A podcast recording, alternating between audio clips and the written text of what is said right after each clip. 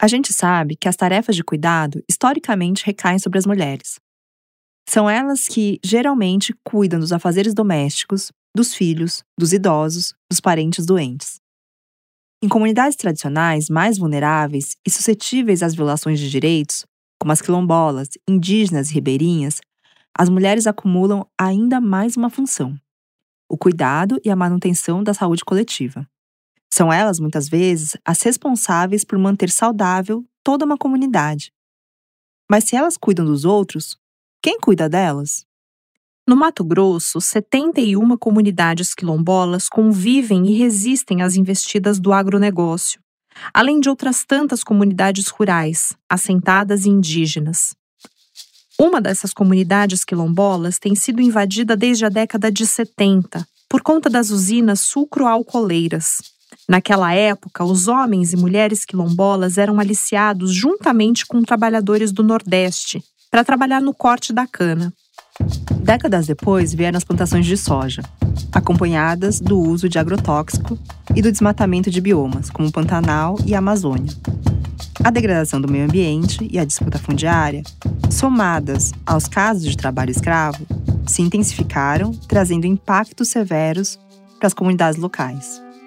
O território dessas comunidades foi se modificando ao longo do tempo, principalmente em termos ambientais, mas também na sua organização social. As pessoas eram acometidas na sua saúde física e mental, mas ainda assim as comunidades permaneceram. E as mulheres tiveram um papel importante nessa manutenção e resistência, que são estratégias de combate ao trabalho escravo e de preservação ambiental. Seja bem-vinda, seja bem-vindo ao Esperança, Trabalho Escravo e Gênero, a nova série da Rádio Batente, a central de podcasts da ONG Repórter Brasil. Eu sou a Natália Suzuki. E eu sou a Lúcia Nascimento. Nesta temporada, a gente conversa sobre as relações entre trabalho escravo e gênero com mulheres especialistas que abordam essas questões sob diferentes aspectos. Se você ainda não escutou os primeiros episódios, corre lá no feed da Rádio Batente.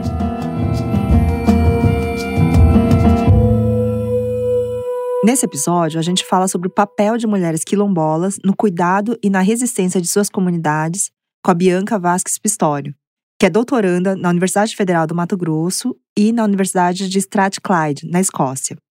Ela pesquisa relações entre saúde física e mental, trabalho rural, trabalho escravo contemporâneo e imigração. Oi, Bianca. Bem-vinda ao nosso podcast Esperança, Trabalho Escravo e Gênero. Olá, eu que agradeço o convite para participar desse podcast e poder refletir um pouco com vocês sobre a questão de gênero e trabalho escravo.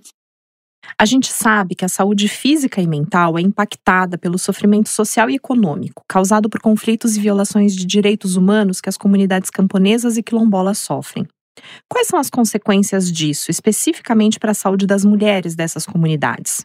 As mulheres, elas são as, as pessoas que ficam nesses territórios, geralmente, né? Porque a gente está falando de comunidades rurais ou, e quilombolas, onde os homens saem para o trabalho, geralmente temporários, né? Que pode ser de médio a longo período, e essas mulheres, elas ficam no território e fazem a. e tem a a função de reprodução social, né? Geralmente ficam as mulheres, crianças, adolescentes e os idosos, né? E essas mulheres, então, elas estão diariamente enfrentando esses problemas no território, como falta de água, falta de acesso à água potável, contaminação pela pulverização de agrotóxicos, é, a dificuldade de acesso a políticas públicas, serviços de saúde, educação, etc., né? É, e sofrem também o racismo, exclusão social por serem quilombolas ou assentadas da reforma agrária, né? Estigmatizadas muitas vezes por isso. E a gente está falando de um ambiente que é extremamente machista, conservador, racista, né? Que é, é a gente está falando do estado do Mato Grosso, por exemplo, né? Então, essas mulheres elas sofrem com essas pressões sociais que geram impactos diretos na saúde, na saúde física, na saúde mental, né? por conta das, das violências do cotidiano, das violências diárias. Então a gente tem assim medo, né, que aí gera ansiedade, que pode gerar depressão, que aí gera o uso de, de, de medicação psicotrópica, por exemplo, né? E, e aí a gente tem também é, o impacto na saúde física que se dá como fruto dessa pressão da saúde psíquica, como pressão alta, por exemplo, né? Enfim, e aí toda uma questão também de mudança ambiental pelas pressões econômicas locais que de uma forma crônica vai afetar também mais essa saúde até mesmo reprodutiva dessas mulheres. E, Bianca, apesar desses efeitos negativos que você comentou para as mulheres, nas suas pesquisas você também observou que, por outro lado, elas têm papel fundamental na manutenção da saúde física e mental do coletivo, principalmente em situações de conflito nessas comunidades. Como que isso acontece na prática? Geralmente, como as mulheres elas ficam no território, né, eu, eu, eu pude verificar que por estarem mais próximas umas das outras, né, por estarem é, seus, seus, seus companheiros né, estarem fora da comunidade, elas, elas acabam se associando né, de forma comunitária mesmo. Então, elas criam grupos, né? Que são, de alguma forma, grupos de apoio dentro da comunidade. Geralmente, são associações também, né? É, como uma forma de formalizar as lutas sociais delas, né? Na reivindicação por melhorias é, e não falar por si, mas falar em nome da comunidade por meio dessa, dessa identidade mais, mais é, coletiva, né? E aí também, quando algum, algumas dessas comunidades, elas também são, é, são assistidas por organizações não governamentais, como Comissão Pastoral da Terra ou a FASE, por exemplo, e como elas permanecem no território, elas acabam participando das formações políticas de base, né? E isso dá bastante subsídio e suporte para que elas possam assumir esse papel de liderança das comunidades, né? E elas estão ali, na verdade, também lutando pela preservação cultural, é, coletiva e pelos direitos, né, principalmente das crianças e, e, dos, e dos idosos, né, que residem na, na região e que precisam, são as pessoas mais vulneráveis à comunidade, né. Então, as mulheres têm esse papel fundamental mesmo, assim, de preservação da comunidade, de papel de liderança, de luta e de cuidado também, né, do território, enfim, seja de, de uma maneira mais social, mas também pelo cuidado ambiental do local. E Bianca, de acordo com a FAO, que é o braço da ONU para Alimentação e Agricultura, em 2020 o Brasil só ficou atrás dos Estados Unidos no volume total de pesticidas utilizados nas plantações. Quais que são os riscos desse uso tão elevado de pesticidas para a saúde de quem trabalha no campo e principalmente para a saúde das mulheres nessa situação? Sim, o Brasil hoje tem um alto consumo de agrotóxicos, sendo o Mato Grosso, né, considerado o silo do Brasil como também o maior produtor de soja e, consequentemente, o maior consumidor de agrotóxicos. E a exposição aos agrotóxicos, ela se dá tanto pelo meio ocupacional, né, quando o trabalhador e a trabalhadora estão em contato com esse agrotóxico, mas também pelas pulverizações aéreas, né, com avião, pela pulverização mecânica com os tratores, enfim, os uniportes, né, e esses resíduos desses agrotóxicos, eles é, da lavoura, né, que são pulverizados na lavoura, eles ficam, né, é, eles persistem na água, no solo, no ar, nos alimentos. Então, por exemplo, alguns estudos realizados pelo NEAST, né, conduzidos pelo professor Pignatti, ele encontrou agrotóxicos, por exemplo, no sangue de trabalhadores e trabalhadoras rurais e também em leite materno, né? De, no leite das mulheres, que é para ser o alimento mais puro, né?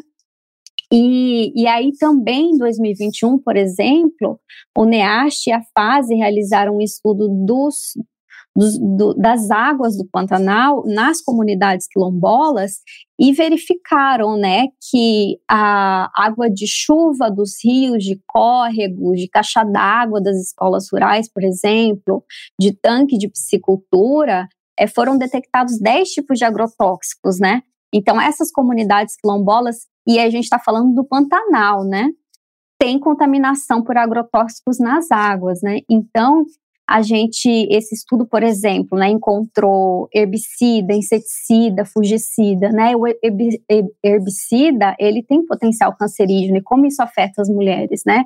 Por exemplo, câncer de mama, câncer de ovário, né, entre outros tipos de câncer, por exemplo, câncer infanto-juvenil também, que pode não afetar diretamente a, a, a gente está falando de mães que são indiretamente afetadas também, né? A gente tem os inseticidas que foram encontrados também, né? E eles podem desencadear doença neurológica e psiquiátrica, por exemplo, como a depressão, ansiedade. E a gente sabe que as mulheres sofrem mais, né? Dessas doenças psíquicas. É, e os fungicidas que também foram encontrados nessa pesquisa, por exemplo, eles têm potencial cancerígeno também como e pode gerar alguns efeitos, por exemplo, alteração de DNA mesmo, né, com efeitos nos óvulos, por exemplo, infertilidade, má formação congênita, aborto, é, enfim, né, outro, entre outros problemas também, como doenças renais, doenças endócrinas, né, enfim, e, e, então, assim, é uma questão muito séria de saúde pública e a gente está falando de comunidades extremamente vulneráveis que estão sendo cada vez mais expostas, né, e sofrendo dessas injustiças socioambientais. Além, é, enfim, essa, além, além do que ainda nesses locais aí que estou realizando essa pesquisa, a gente tem também o problema com os garimpos e outras contaminações, como de mercúrio, por exemplo, né? E, Bianca, para finalizar, eu queria te perguntar como as pessoas que foram vítimas de violações como trabalho escravo conseguem restabelecer os vínculos de confiança nessas comunidades. Como que você observou isso nas suas pesquisas? Então, acho que o, o, o, senso de solidariedade dessas comunidades, né, principalmente nas comunidades quilombolas, é o que é o que fortalece, né, assim, e, e que preserva, né, a, a saúde, principalmente mental dessas pessoas, né, e que restabelece, que, que repara, né, esse esse impacto. Então, a capacidade de resiliência dessas, dessas pessoas, eu acho que ela vem sendo desenvolvida e aprimorada ao longo da constituição né, dessas comunidades, da cultura, porque são sofrimentos e violações históricas, né? Então, eu acho que junto, quando se tem uma identidade, né? A identidade de um povo, e é isso que os une, eles, essas pessoas, tanto os homens quanto as mulheres, eles se acolhem, né? E eles, eles se preservam. E aí, por mais que haja é, sofrimento, mas tem resistência. E essa resistência, esse acolhimento, eu acho que é o que, que é o que repara, que é o que fortalece, que é o que, que é o que de alguma, de alguma forma cura, né? Então, acho que evidenciar esses movimentos de resistência que acontecem no território é, é, é uma forma da gente conseguir mostrar que não é só sofrimento, né? Mas que também tem produção de vida e de saúde nesses territórios, apesar de todo o caos que se instala ao redor. Bianca, quando você fala da questão dos vínculos, né, do, do, trabalho escravo, como é que restabelece depois desses traumas, e aí você fala desse coletivo, né? Eu, entendo também que nesse momento, assim, as mulheres têm um papel importante nessa recriação dos vínculos muito do que eu do que eu levantei nos relatos é que tanto os homens quanto as mulheres passaram pelo trabalho infantil e pelo trabalho escravo já na vida adulta, se eles não foram vítimas de trabalho escravo, mas pelo menos tem algum familiar que foi. É um, é um dado bem, bem alarmante, assim, né? Com, principalmente com comunidades quilombolas. Então, as mulheres que estão no território, elas são as que que estão cuidando do território, são as que acolhem, né? Elas têm esse papel de, de organização social mesmo, né? Então, quando essa pessoa que é vítima de alguma violação de direito no trabalho, do trabalho escravo, por exemplo, chega no território, essa mulher imediatamente acolhe, né? E essas mulheres são rede de apoio para outras mulheres também e para pra, as famílias de uma maneira geral, né? Principalmente quando elas estão organizadas em associação. E a associação, ela é liderada pelas mulheres. Então, tem tanto uma questão de, de luta pelos direitos e pela justiça e pelas denúncias, né? E pela busca de apoio do, do, do, das políticas públicas quando é necessário, e são essas mulheres que tomam a frente e fazem isso, quanto no papel do acolhimento mesmo, assim, do, do ouvido diário, né? De, identi de identificar qual é o problema, o que está acontecendo ali no território e de tentar reunir tanto para tomar decisões políticas, mas também para confraternizar, né? Para criar espaços de espaços de sociabilidade, né? Que é o que os torna comunidade, né? Que é o que os torna coletivo. Então, então a mulher ela tem um papel, as mulheres geralmente elas têm um papel primordial nisso porque elas estão associadas, né? Então elas promovem essas, essas atividades, seja com atividades da igreja, seja atividades de troca de saberes, da medicina das plantas, né, por exemplo, é, seja no grupo de, de catequese ou de organização de algum evento da igreja, é, enfim, elas é que estão assumindo esse lugar e, e pelo social, né, pelo social, a gente vê, porque o social ele adoece antes do, do indivíduo, né? E quando você tem um ambiente social, por mais que existam pressões externas, mas ali dentro tem um ambiente de sociabilidade, de acolhimento, de solidariedade, essa é uma forma de, de promoção de saúde das pessoas ali. Bianca, muito obrigada por participar do nosso podcast. Foi super importante a nossa conversa. Eu também queria agradecer todo mundo que acompanhou esse episódio. No nosso site dá para encontrar os materiais de pesquisa da Bianca e da Repórter Brasil sobre o uso de agrotóxicos e outras questões que impactam as comunidades tradicionais. E eu queria lembrar também que se você ainda não ouviu os episódios anteriores do Esperança e dos outros podcasts da Repórter Brasil, é só procurar lá no feed da Rádio Batente. Eles estão prontinhos para você maratonar. A gente está nas principais plataformas de áudio, no YouTube ou então no site repórterbrasil.org.br barra Rádio Batente. O podcast Esperança, Trabalho Escravo e Gênero é uma produção da Repórter Brasil. A idealização dessa série e o roteiro desse episódio é da Lúcia Nascimento. A edição é da Natália Suzuki. A montagem, sonorização, trilha sonora e mixagem são do Vitor Oliveira. A identidade visual é da Clarice Fucunari. A gente também agradece a ilustradora Valentina Fraiz, que cedeu a imagem da Esperança Garcia para este podcast.